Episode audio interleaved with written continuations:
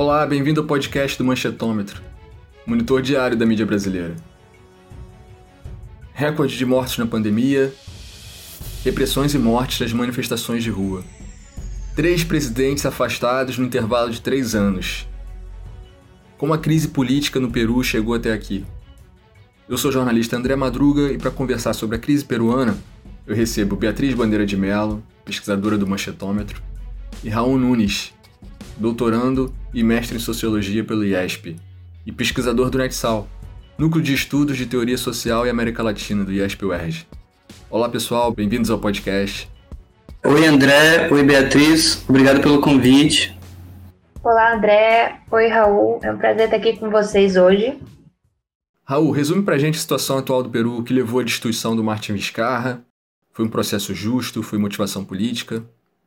Então, em 2016 foi eleito o Pedro Pablo Kuczynski como presidente, e, e lá no Peru a gente tem dois vice-presidentes, né? Primeiro e segundo vice-presidente. O primeiro vice-presidente era o Martin Vizcarra. O que aconteceu em 2016, na verdade, nessas eleições, é que a gente teve um presidente que foi eleito por uma margem muito pequena, o Pedro Pablo Kuczynski ganhou da Keiko Fujimori por uma margem muito, muitíssimo pequena, e o partido da Keiko, o partido fujimorista, que é o Força Popular, ele teve a maioria do Congresso em 2016. Então, eles estabeleceram uma relação muito tensa com o governo do Pedro Pablo Kuczynski desde o começo. Depois conseguiram fazer algumas alianças, mas mesmo assim, em 2018, eles conseguiram fazer caminhar uma moção de vacância, né, que a gente chama aqui de impeachment, mas não é bem impeachment. E o Pedro Pablo Kuczynski, para se safar, para não ser impeachmentado, digamos assim, ele abandonou o poder, renunciou e aí assumiu o Martin Vizcarra. Algumas pessoas achavam que essa relação entre executivo e legislativo poderia ah, ficar um pouco mais tranquila, mas na verdade só se degringolou. Foi piorando e piorando. Ah, o, o legislativo lá ele tem que dar moção de confiança para o ministeriado, digamos assim, do presidente, né? E o Vizcarra teve duas moções de confiança negadas pelo Congresso. E aí ele acionou uma cláusula constitucional que deixa o presidente dissolver o Congresso e convocar novas eleições. Então, em 2020, no começo de 2020, nós tivemos uh, novas eleições no Peru e foi eleito um novo, novo Congresso.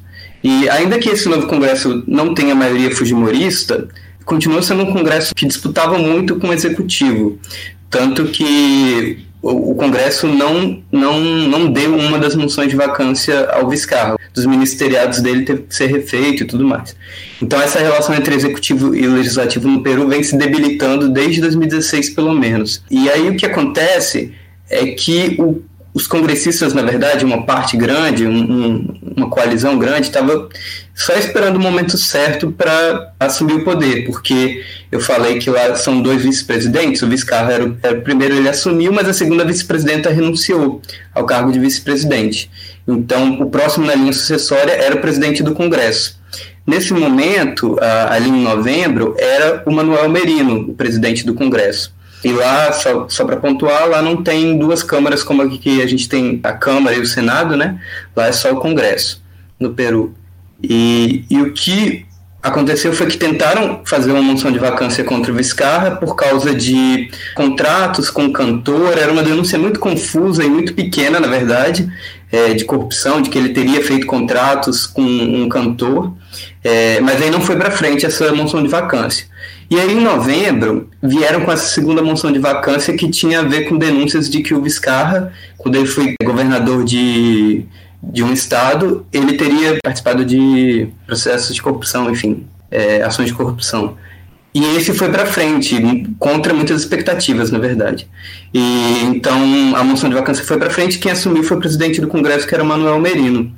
E aí a gente tem a grande explosão social no Peru porque, enfim, era o segundo presidente derrubado em, desde as últimas eleições e no, um presidente derrubado no meio da, da, recuperação da pandemia, né? Na verdade, o Peru ainda está enfrentando a pandemia, como toda a América Latina e todo mundo, mas estava enfrentando também a recuperação econômica. E aí que começa uma grande explosão social, talvez os maiores protestos que o Peru já tenha visto. E, e isso vai acontecendo eu faria um paralelo com junho de 2013, mas é diferente em alguns aspectos. Um dos aspectos é que todo dia tinha gente na rua o dia inteiro, em vários lugares do, do país. E o que aconteceu pensando aí nessa mudança de presidentes, né? Já tinha o Pedro Pablo Kuczynski caído, agora o Vizcarra caiu e o Merino estava no poder. O que aconteceu para ele cair se ele tinha o apoio do Congresso, né? Durante os protestos, dois adolescentes, dois jovens, na verdade, foram assassinados pela polícia. E isso causou uma comoção popular enorme, um, um, uma atuação da opinião pública, da mídia, muito grande e criou uma pressão insustentável. O Merino renunciou, inclusive ele ficou um tempo escondido e aí assumiu o Francisco Sagaste. Então a gente teve, desde 2016, que foi quando a gente teve eleições no Peru, a gente teve quatro presidentes, né? Tá no quarto presidente. Raul, tem várias perguntas aí. Primeiro, eu queria saber como é que é a correlação de forças na Câmara, no, no Congresso. O PPK era um político neoliberal, foi sucedido pelo Viscar, que era um tecnocrata, quer dizer, continua a mesma linha. E como é que o Congresso se associa a isso? O, o, os governos tinham maioria no Congresso? Como é que a esquerda, a força da esquerda no Congresso peruano? E também, do outro lado, a, o partido da Keiko, que vem sempre tentando, nos últimos anos, a eleição para presidente e está chegando sempre chega quase perto, mas é derrotada por uma. Né, os partidos se unem contra ela. Como é que isso se deu e, e chegou a isso nessa, nessa situação? Olha, essa é uma questão importante que tem a ver com, na verdade, os aspectos mais estruturantes da política peruana, principalmente o fato de que os partidos políticos no Peru são muito fracos. Eu gosto de dar esse exemplo a gente tem o Partido Nacionalista Peruano, por exemplo, do presidente Ollanta Humala, que simplesmente não conseguiu eleger nenhum representante para o Congresso nas últimas eleições. É, é, como se a gente pensasse é, se o PSDB, o, o, PT ou até o PMDB participasse de eleições parlamentares não, a nível federal e não elegesse ninguém. Assim. Então, acho que mostra um pouco a, a fragilidade do, dos partidos políticos no Peru hoje. O Mala, e... o Mala sofreu também com um processo ligado à Lava Jato, não foi isso? É, na verdade, todos os, os ex-presidentes vivos estão implicados de alguma maneira na Lava Jato peruana. Justamente por financiamento de campanha, né? E por licitação de obras. Isso, é. todos eles estão envolvidos, inclusive o Pedro Pablo Kuczynski, o o Alejandro Toledo, todos eles estão de alguma forma envolvidos. A própria Keiko, na verdade, está envolvida. E chegou a ser presa, né? Ela foi presa duas vezes, presa preventivamente, mas foi colocada em liberdade. Mas hoje não só ela tem a possibilidade de ser novamente presa ou ter seus direitos políticos cassados a qualquer momento, mas o próprio partido dela, Força Popular, corre o risco de não participar das eleições. Então, quando a gente pensa, na verdade, a relação das lava-jatos do, do, Peru e do Brasil, eu acho importante pontuar um pouco essa diferença, porque se no Brasil a esquerda foi a principal prejudicada, ainda que tenha atingido políticos de direita, no Peru isso é um pouco diferente, assim, porque acho que é, é inegável que os mais afetados, apesar de outros ex-presidentes terem sido afetados, os mais afetados são os fujimoristas, porque inclusive eles correm o risco de nem conseguir participar das eleições. É, então, eu acho que essa é uma, uma diferença importante para a gente refletir assim, sobre esses processos de talvez lawfare contra políticos na América Latina, que se no Brasil ficou muito marcado contra a esquerda, né? no Peru não é tão fácil fazer essa relação. É, e eu acho que é importante até para a gente refletir qual é a relação, na verdade, dessa judicialização da política com a estrutura política local, né? Assim, não tem uma resposta para isso, mas eu acho só importante pontuar. Raul, é, eu te interrompi para você falar da, da, relação do Congresso com, com os governos, se eles tinham uma base de apoio grande, neoliberal, se a esquerda é pequena lá.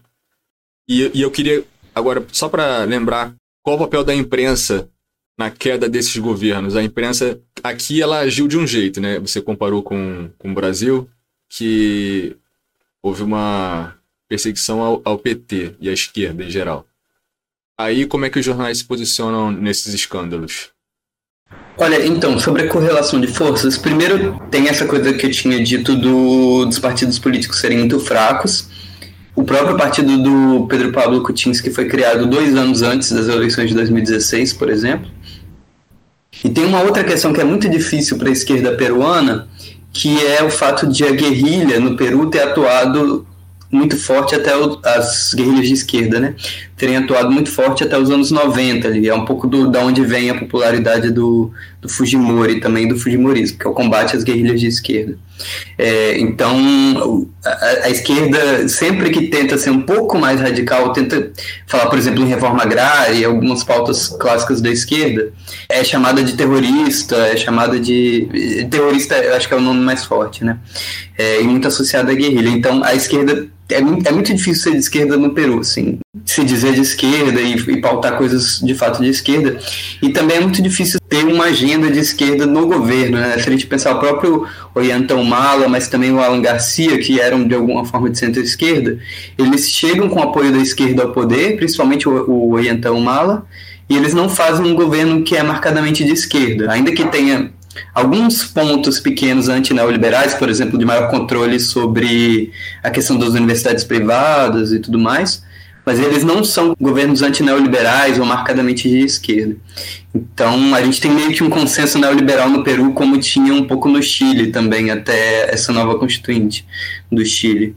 E, e a correlação de forças que a gente tem, na verdade, para ser mais pontual, no Peru, é, na verdade, uma competição entre o Fujimorismo, que é essa força política muito forte, muito característica, e os antifujimoristas, né, que inclui esquerda, mas inclui também os atores neoliberais, outros atores neoliberais, né, porque o próprio fujimorismo é bastante neoliberal. E até então, o, o Vizcarra, ele, com aprovação muito grande, ele vinha meio que liderando o antifujimorismo. Talvez essa tenha sido até uma das razões de, de o Congresso querer derrubá-lo, né? Tentar disputar o antifujimorismo com Vizcarra, que era um presidente que tinha uma, uma aprovação muito grande e que vinha atendendo muito essa agenda anticorrupção a partir dali da, da Lava Jato e quando ele assume o poder. Então, a disputa que a gente tem no Peru hoje, para marcar bem, seria mais essa disputa entre fujimorismo e antifujimorismo e uma disputa em relação à agenda anticorrupção também que tomou conta da agenda pública ou da opinião pública peruana. E você perguntou da imprensa. A imprensa, nessa derrubada do Vizcarra, ela teve um papel de se contrapor bastante, assim, porque tinha essa ideia de que, bem, em 2021 a gente vai ter eleições gerais, não faria sentido derrubar mais um presidente que não tinha, assim, acusações enormes de corrupção. Todas as acusações contra o Vizcarra eram muito pequenas, assim, muito às vezes até patéticas. E então a imprensa foi bastante contra esse processo de impeachment, essa moção de vacância do Vizcarra, e apoiou bastante os protestos. É até interessante ver que agora a gente tem outros protestos no Peru, eu posso falar disso mais para frente, mas que a imprensa tem se colocado mais contra os protestos do que ela se colocou nos protestos contra a moção de vacância do Vizcarra. Esse até eu acho que vocês já comentaram aqui, é, essa é até uma diferença, na verdade é uma semelhança entre os protestos de 2013 no Brasil e esses protestos no Peru, esses grandes protestos, porque nos dois casos a imprensa em algum momento apoiou, né? E isso foi até meio que determinante para que mais pessoas fossem para as ruas.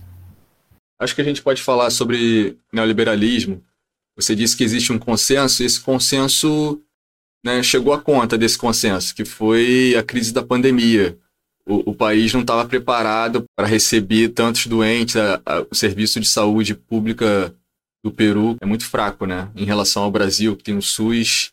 Como é que foi? O, o Peru hoje tem uma das maiores proporções de, de morte né, na região e no mundo, né? Exato. É, é até interessante ver a diferença do caso peruano para alguns outros, como México e o Brasil, se a gente for pensar em, em questão de como os líderes lidaram, lidaram com a crise, né?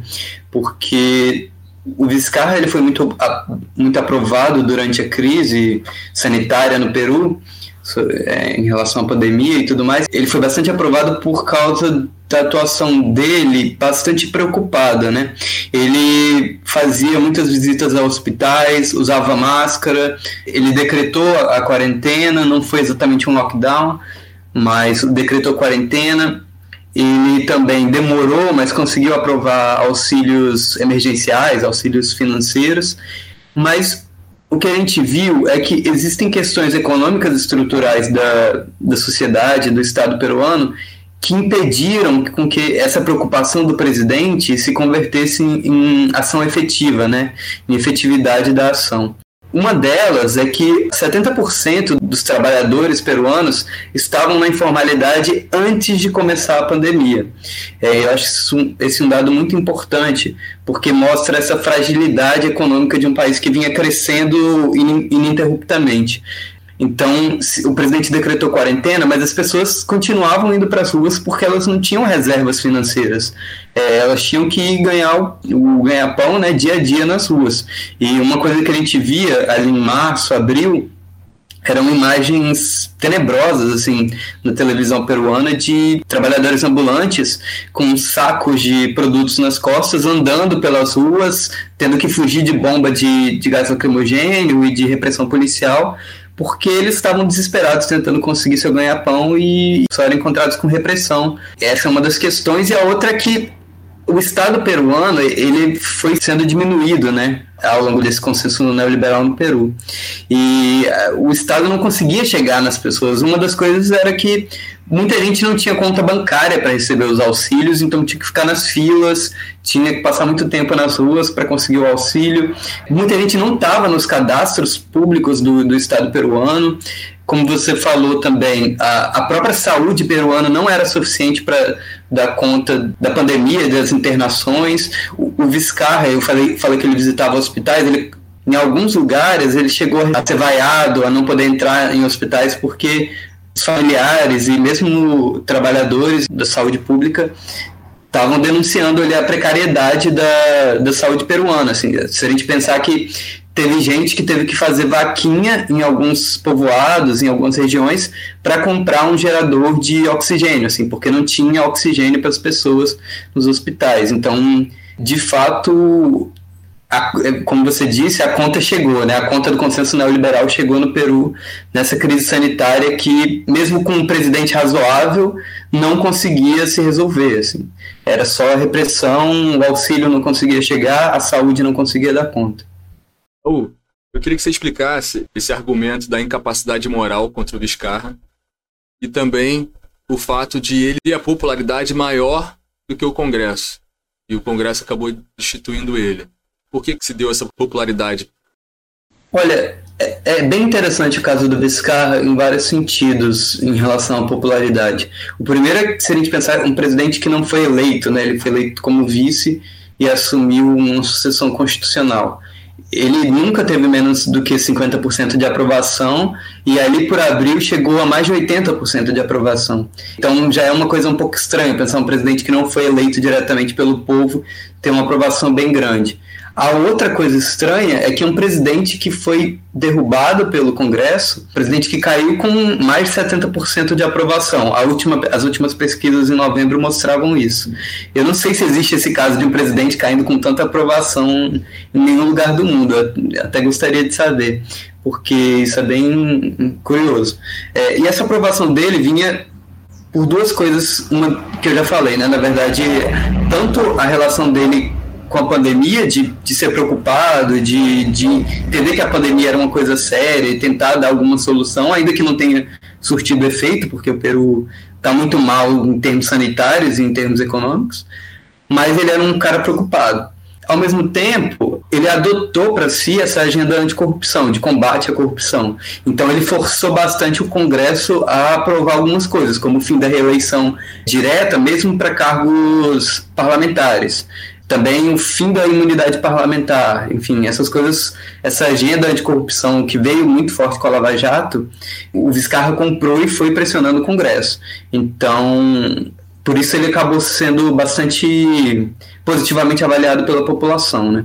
Em detrimento do Congresso, que a população começou a ver o Congresso como um conjunto de corruptos fisiológicos e também que não prezavam pela estabilidade da, do país. E essa coisa da monção de vacância é, é, bastante importante e tem sido bastante discutida no cenário político peruano. O Vizcarra, como eu disse, ele não é nem o primeiro nem o segundo presidente que cai por causa dessa moção de vacância. O, o PPK, né, o Pedro Pablo Kuczynski, caiu em 2018 com essa moção de vacância por incapacidade moral permanente, mas também o Alberto Fujimori, no ano 2000, caiu por causa dessa moção de vacância por incapacidade moral permanente. E aí é só interessante pontuar, em termos jurídicos, que a moção de vacância ela não é um processo de impeachment. Então você não tem essa complexidade que o impeachment tem de criar comissões, de passar em duas casas, é, enfim. É muito fácil e é muito rápido você aprovar uma moção de vacância no Peru. E o argumento da incapacidade moral permanente ele é muito questionável, porque se discute muito hoje que incapacidade moral foi colocada ali para ter a ver com incapacidades mentais e não exatamente morais. Assim, moral era mais um termo da época para falar disso. Por quê? Porque o artigo da Constituição que fala sobre incapacidade moral permanente, ele está falando de incapacidade moral e física. Então, existe uma interpretação grande de que, na verdade, a gente está falando de questões físicas e mentais e não exatamente morais. E que essa interpretação de que corrupção seria algo que causa incapacidade moral permanente do governante é um argumento muito fraco e muito livre assim, do Congresso. Né? Ainda que, no caso brasileiro, se a gente for pensar a coisa da responsabilidade fiscal também é muito ampla, o que se encaixa, lá é pior ainda, né? porque, enfim, você pode falar que uma pessoa tem incapacidade moral permanente por vários motivos. Só que a possibilidade de, de crise causada por esse artigo da Constituição ele vai continuar, porque o Tribunal Constitucional do Peru foi provocado a discutir esse tema e eles se abstiveram de discutir o tema. Eles falaram que o próprio Congresso deve resolver. Então, o próximo presidente que foi eleito novamente pode sofrer uma moção de vacância por incapacidade moral permanente. É, continua essa certa instabilidade jurídica, né, essa insegurança jurídica. O Raul falou sobre agenda anticorrupção e isso, de certa forma, foi levantado pelo ex-ministro né, da Justiça, Sérgio Moro.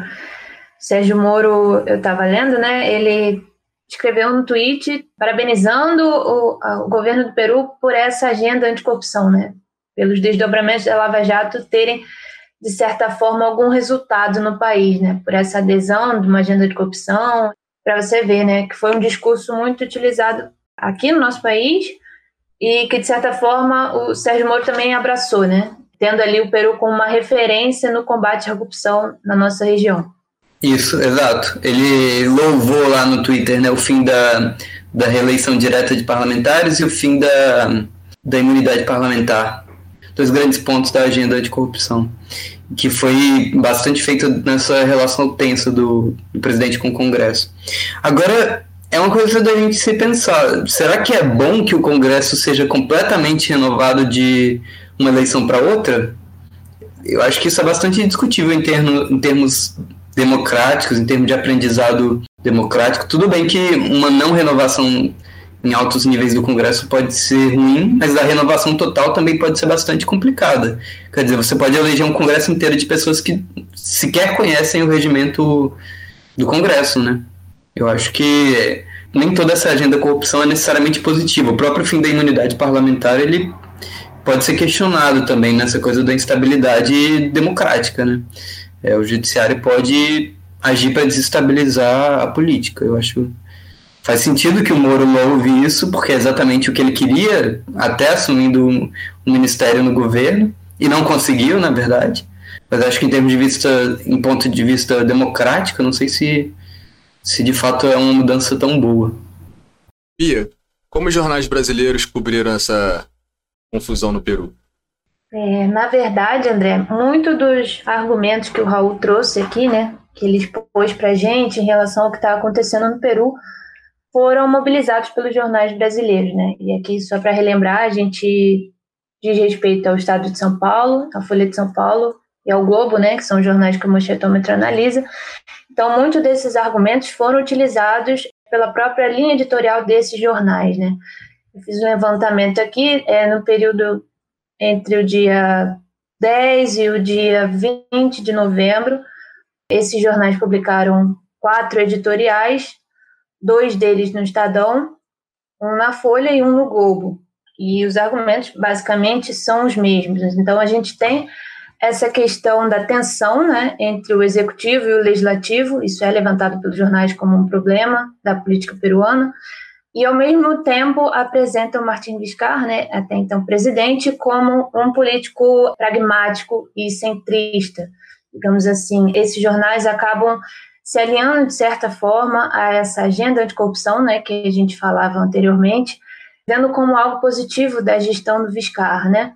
Esse combate à corrupção, essa agenda, enfim, e a forma como isso também está intrínseco na política do Peru, isso é levantado pelos jornais. Então, no dia 13 de novembro, o Estadão publicou um editorial intitulado A Crise se aprofunda no Peru, e nesse editorial fala sobre essas reformas e o jornal aponta a corrupção como o maior mal do país, né?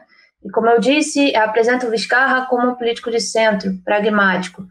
E o Estadão, em particular, vai fazer uma comparação entre a crise que acontece no Peru e a crise no Brasil, mas não no que diz respeito à destituição de um presidente em si, mas como a corrupção se infiltrou na política, né? E como essa corrupção é ruim para a política do país e como ex-presidentes foram afetados pela questão da Lava Jato, enfim, por esses desdobramentos da operação no Peru. Então, existe essa comparação, né, essa semelhança entre a crise no Peru e a crise, crise do Brasil no que diz respeito à corrupção e política, e muito pouco em relação à destituição de presidentes, enfim. A questão que me chamou a atenção especificamente nesse editorial do Estadão é que se coloca uma preocupação a respeito de reações abusivas e desmoralização da política e o temor de uma escalada do populismo no Peru, né? Então, como se essa reação que o Estadão coloca como justificada a respeito da corrupção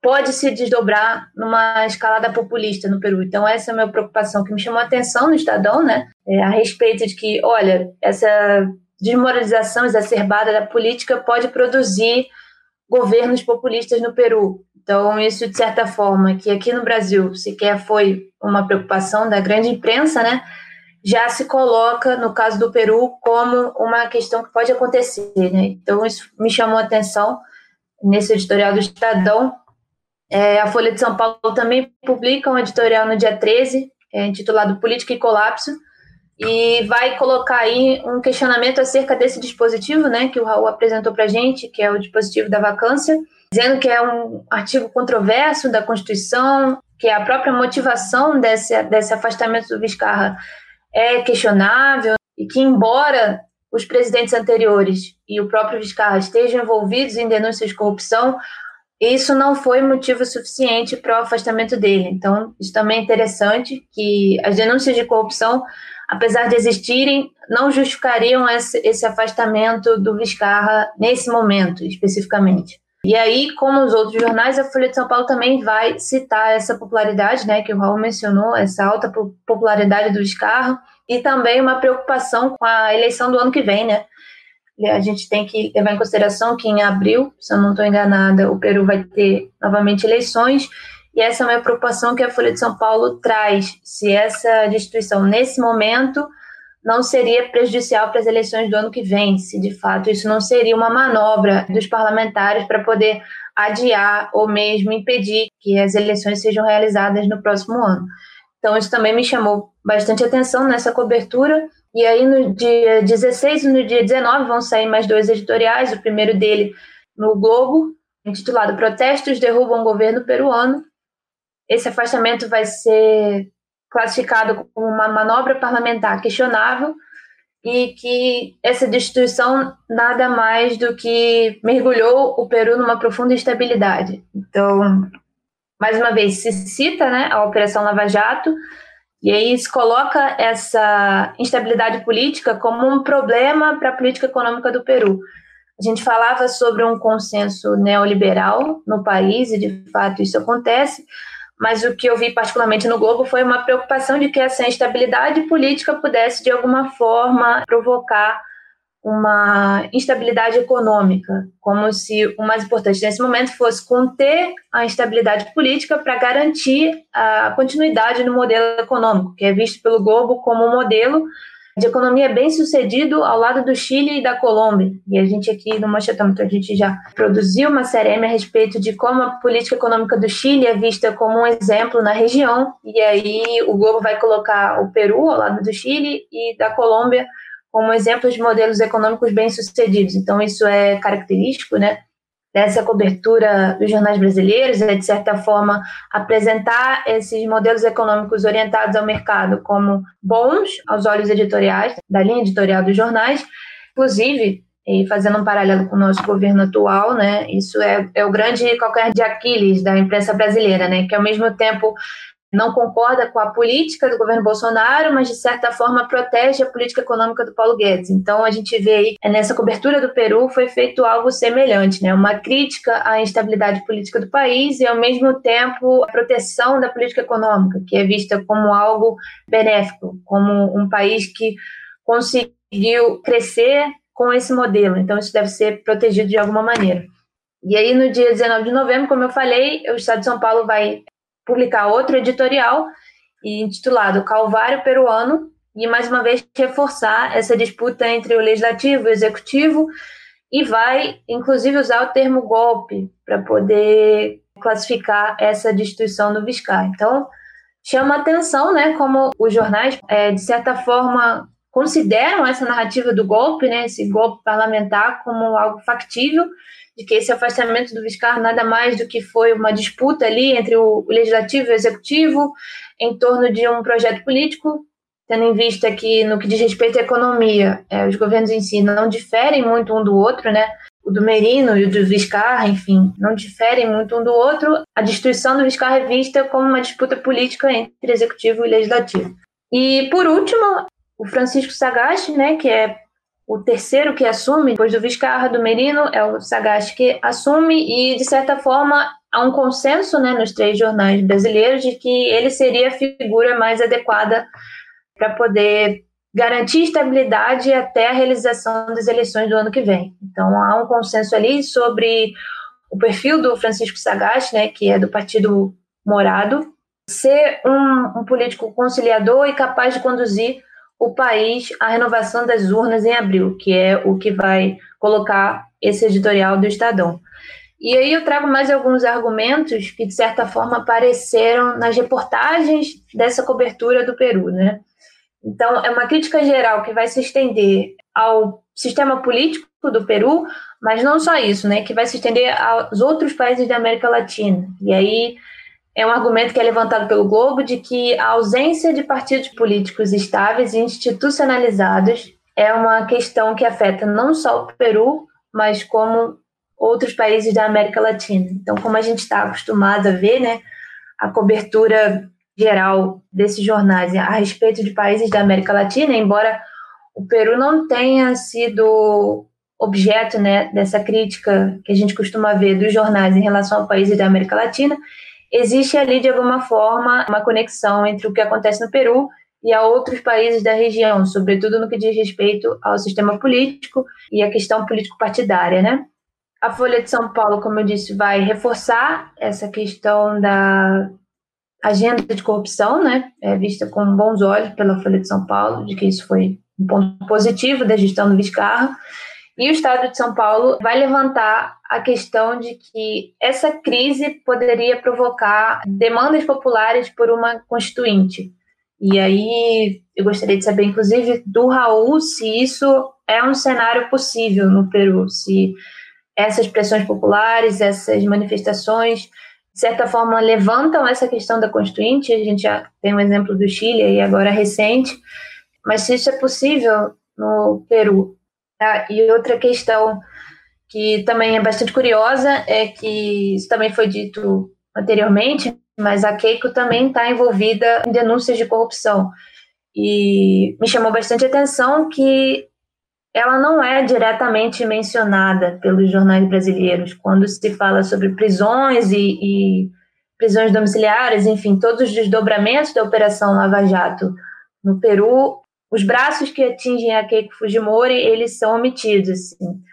Não se fala, por exemplo, que a Keiko foi presa e que está em prisão domiciliar, e isso não é citado diretamente, fica de forma implícita, descrito nos jornais, mas isso não aparece. Então me chamou bastante atenção como essa questão da Keiko também foi, de certa forma, omitida da cobertura feita pelos jornais brasileiros. Obrigado, Beatriz, muito bom. Raul, eu queria que você falasse agora sobre a possibilidade de constituinte que a Bia citou e como que vai se dar as eleições de abril de 2021. quem sai na frente? Quem tem o candidato mais forte? À esquerda, acho que tem a Verônica Mendoza. Quem mais você vê que pode disputar e vencer essa eleição? É, são duas das questões mais atuais e debatidas, eu acho que no, no Peru são essas mesmo. A questão da, da nova constituinte, ela remonta, na verdade, a coisas muito parecidas do que o debate chileno, na verdade. Porque também foi uma constituição feita no governo ditatorial, né, autoritário, que era o do Alberto Fujimori, e no caso chileno, no, do Pinochet, e também é uma constituição que é bastante neoliberal em si, né? Seus próprios artigos, seus, sua própria uh, letra da lei, ela é bastante neoliberal e ela restringe muito a possibilidade de participação do Estado em muitos aspectos. Agora, esse debate sobre uma nova constituinte no Peru não está tão avançado como no Chile. Na verdade, não está nada avançado, porque por alguns motivos. Primeiro que a esquerda peruana ela é bastante a favor de uma nova constituinte. Eu acho que tanto pela questão de ser contra uma constituição autoritária, neoliberal, mas também porque acho que eles acreditam que isso pode criar, como no Chile, um movimento popular, né? Pode surgir um movimento popular dessa ideia de uma nova constituinte. É, então a gente tem forças diferentes, como por exemplo Frente Amplo, que tem que é a esquerda que tem participação no Congresso, é a favor de uma nova constituinte. A Verônica Mendonça do Movimento Novo Peru que não está no Congresso, mas é candidata à presidência, ela também é a favor de uma nova constituinte. O Ollanta Humala, que é um ex-presidente de centro-esquerda, ele também é a favor de uma nova constituinte. Então, meio que há um consenso à esquerda para uma nova constituinte, mas para aí. Assim, não existe muito eco na opinião pública e não, não existe muita, muito apelo popular até então. A esquerda tentou inserir essa pauta da nova constituinte nos grandes protestos contra o governo do Manuel Merino e mesmo depois, mas não é um tema que, que tenha colado tanto. Agora, ao mesmo tempo, é interessante porque é um tema que ficou na esfera pública, assim, é, o Sagasti foi perguntado sobre a opinião dele sobre uma nova constituinte. Vários políticos ou várias figuras estão sendo inquiridas em relação à sua opinião sobre uma nova constituinte. No geral, essas, essas figuras são contra uma nova constituição, porque dizem que já foram estão sendo feitas mudanças constitucionais expressivas dentro desse próprio arcabouço constitucional, desse próprio arcabouço legal, e de que não haveria necessidade de fazer uma nova constituição para fazer mudanças no Peru. Então acaba ficando um pouco enfraquecida a pauta da nova constituinte. Mas a esquerda tem pressionado até para que se coloque uma segunda urna nas eleições de 2021, que seja um, um, plebiscito, né, perguntando se a população quer uma nova constituição. Eu acho que até agora, esse momento específico, uh, até dezembro de 2020, esse tema da nova constituinte no Peru não tem força. Mas, como tudo pode acontecer no Peru, pode ser que nos próximos meses a esquerda consiga mobilizar as ruas, ou que algo aconteça que mobilize as ruas nesse sentido. É, e em relação às eleições de 2021, a gente tem um cenário bastante fragmentado e sem lideranças muito claras assim de quem está na frente. A gente tem, por exemplo, o Daniel Uresti, que é um, um parlamentar que está no Congresso agora. Ele é de direita, né? Enfim, é difícil classificá-lo, mas eu acho que ele é mais conservador, assim. E ele era um, um, desses que falavam que poderia ser um populista de direita no, no Peru. Eu não gosto desses termos, mas enfim, era o que usavam para descrevê-lo. Só que ele foi caindo muito nas pesquisas. Eu acho que até pela posição errática dele em relação ao, ao golpe parlamentar contra Vizcarra. Outro que é o que aparece na frente de fato é o George Forsyth, que ele é subprefeito ali, um prefeito regional de Lima, da região de La Vitória. E, e ele, teve, ele tem muito forte a pauta da segurança pública, mais no âmbito local municipal, mas ele está à frente nas pesquisas, se eu não me engano, menos de 10 pontos percentuais. assim Ele tem menos de 10 pontos percentuais agora, na última pesquisa que saiu. Então a gente não tem lideranças muito claras. A própria Keiko, que saía muito bem nas pesquisas, ela foi muito afetada pela Lava Jato e próprio partido dela nas eleições congressuais de 2016 foi o partido majoritário da Câmara e depois nas eleições de 2020 enfim, eles tinham 70, mais de 70 parlamentares, foram para 15 parlamentares em 2020. Então, Fujimorismo foi bastante atacado, assim, foi bastante atacado pela Lava Jato, então a Keiko não aparece muito bem nas pesquisas, então tá tudo muito embolado. A Verônica Mendonça é, a é o principal nome de esquerda que aparece, ela é autodeclarada de esquerda e tem é, as bandeiras clássicas da esquerda, né? É, tanto reforma agrária quanto a questões econômicas contra o neoliberalismo, questões indígenas, feministas e tudo mais. E ela aparece numa posição ali muito próxima a Keiko, por exemplo. É, ela foi a terceira colocada nas eleições de 2016, então pode ser que ela consiga crescer, até porque eu acho que uma das coisas que vai ser bastante definidoras do cenário de 2021 é a posição dos políticos, com mandato ou não, em relação ao que aconteceu ali do golpe parlamentar contra o Vizcarra, porque foi algo que mobilizou muitas pessoas e eu acho que parlamentares e políticos que se comportaram de forma errática vão ser mais castigados, talvez. É, e aí o próprio Fujimorismo entra um pouco nesse bolo. E outros podem emergir como não se esperava. E a Beatriz citou o Partido Morado, que é o partido do presidente Sagasti. O Partido Morado foi o único partido que votou em peso, né, em bloco, contra a derrubada do Vizcarra. Inclusive, esse é o motivo principal que faz com que o Sagasti, do Partido Morado, seja presidente hoje, tenha sido escolhido pelo Congresso uma tentativa de atender a, a voz das ruas, né? É, então pode ser que o Partido Morado surja como uma força política relevante, né? Por ter sido contra o golpe, por estar liderando agora essa transição política, digamos assim, até as eleições. Então, na verdade, está tudo muito em aberto, porque não tem nenhuma grande força política se despontando. A gente tem, por exemplo, o Hernando de Soto, que é um economista neoliberal bastante importante do Chile, é, ele é uma referência dentro e fora do Chile, que também aparece um pouco mal, ele aparece meio que como Meirelles em 2018, não sei se ele tem muita chance de crescer, mas quem está na frente até agora é o Jorge Forsyth de La Vitória, né? O, o prefeito de La Vitória, digamos assim. E, mas acho que tudo pode acontecer até 2021 e vai depender muito do, eu acho que do papel do que vai acontecer no, no, Congresso e na presidência até lá, se a, a, economia vai se recuperar minimamente, se as pessoas vão se recuperar minimamente economicamente, se a situação sanitária não vai se agravar mais ainda. Então, eu acho que está bastante em aberto, mas eu acho bastante difícil que o Fujimorismo consiga ter força. Apesar de a Keiko está se alinhando a alguns discursos clássicos do Fujimorismo, é, resgatando, na verdade. Né? A Beatriz falou uma coisa que eu acho bastante importante, esse discurso contra o populismo. Ele não tem sido tão forte no Peru, mas é um dos vídeos que a Keiko a, está em casa soltando vídeos, né? Um deles foi contra o populismo. Então ela disse que o Fujimorismo é uma boa solução contra o populismo, contra a gastança excessiva, que o Fujimorismo é o partido da estabilidade econômica. E por outro lado, nessa semana a gente teve no Peru uma operação policial contra o Sendero Luminoso, que é uma dessas guerrilhas de esquerda que prendeu algumas lideranças e tudo mais. Uh, foi uma operação bastante criticada, na verdade, mas a Keiko já soltou um vídeo falando que o Fujimorismo é a solução contra o terrorismo de esquerda. Então ela pode adotar esse discurso contra guerrilha de esquerda, enfim, contra a esquerda radical, que que em outros países, no próprio Brasil, isso foi muito forte na coisa do antipetismo do Bolsonaro, de como a esquerda brasileira é radical, mas também apontando para a esquerda da Venezuela. A Keiko vai tentar capitalizar um pouco nesse discurso hiperconservador e é alguma forma de anticomunismo, né?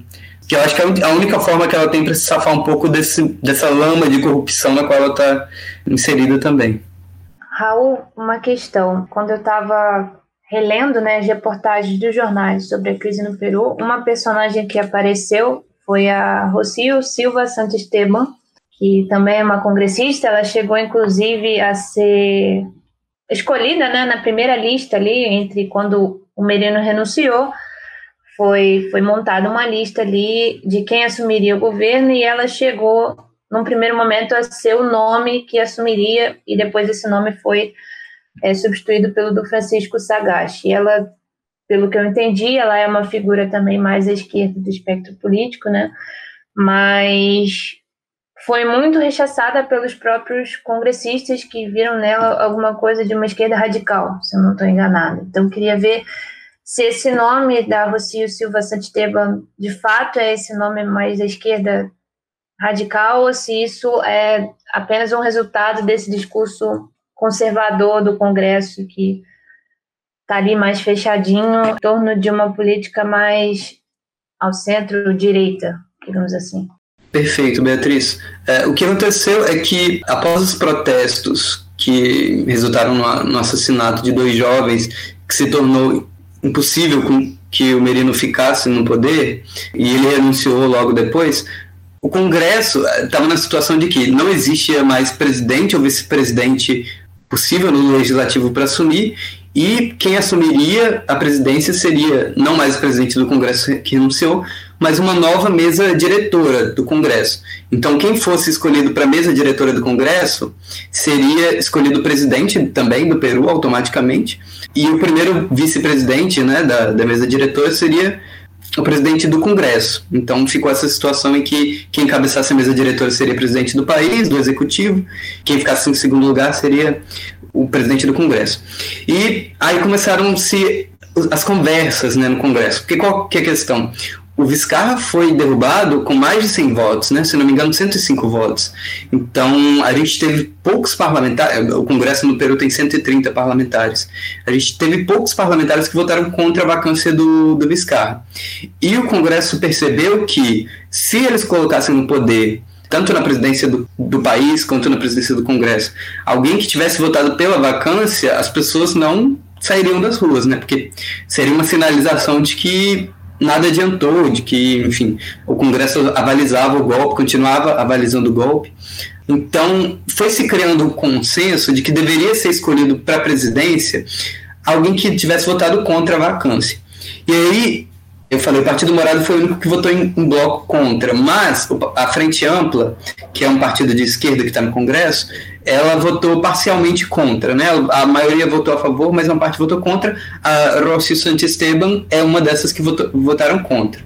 Então, o próprio Sagasti falou que ele, na época, né, eles achavam que ela poderia ser um bom nome para assumir a presidência, porque ela era um pouco mais jovem, ela representava uma pauta à esquerda mesmo, assim, de pautas que poderiam ser populares com as pessoas que estavam nas ruas, e ela tinha votado contra a vacância. Então se criou, como você disse, Beatriz, essa primeira lista, né, que tinha a Rócio como a que seria presidenta do executivo e o Sagasti como seria o presidente do Congresso. E os líderes partidários acordaram essa lista, né? E quando foi para votação no plenário, os membros dos partidos votaram contra.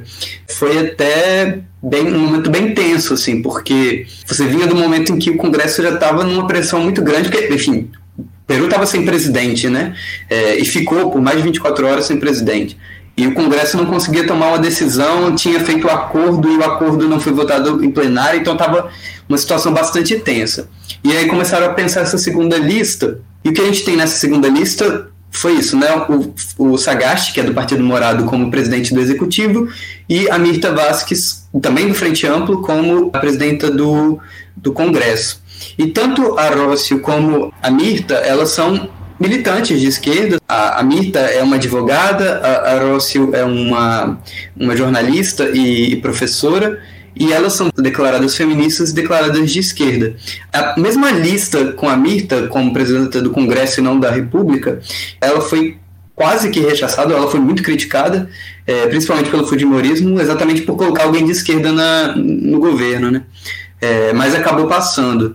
Então, é, é, eu acho interessante que o Viscar não era exatamente um cara muito de direita, assim, muito marcado. O próprio PPK não era.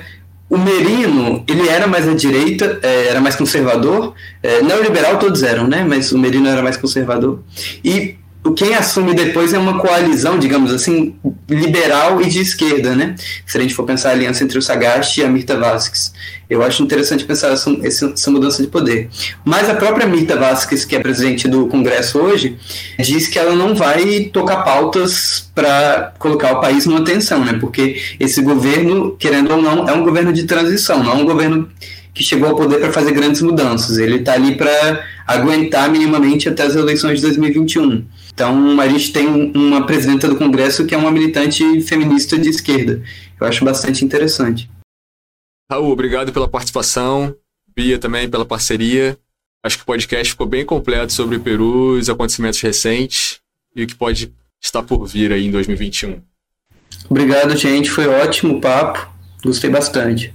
Quem quiser saber mais sobre o Peru e sobre outros países da América Latina, a gente no NetSal tem acompanhado as mobilizações nos países da América Latina. A gente tem uma cobertura de quase todos os países no momento. E vocês podem ler no Comunica América Latina, que é do Observatório de Movimentos Sociais da América Latina do NetSal. Está no site netsal.iesp.urg.br. Obrigada, André. Obrigada, Raul. Foi muito legal bater esse papo com vocês. É, pedir aos nossos ouvintes que continuem conectados para os próximos episódios do nosso podcast. É isso. Nesse episódio você ouviu sobre os desdobramentos da crise peruana. Para mais informação, acesse o nosso site manchetômetro.com.br e siga as nossas redes sociais. Você também pode participar da nossa campanha de financiamento coletivo. O link é benfeitoria.com/manchetômetro. Obrigado e até o próximo episódio.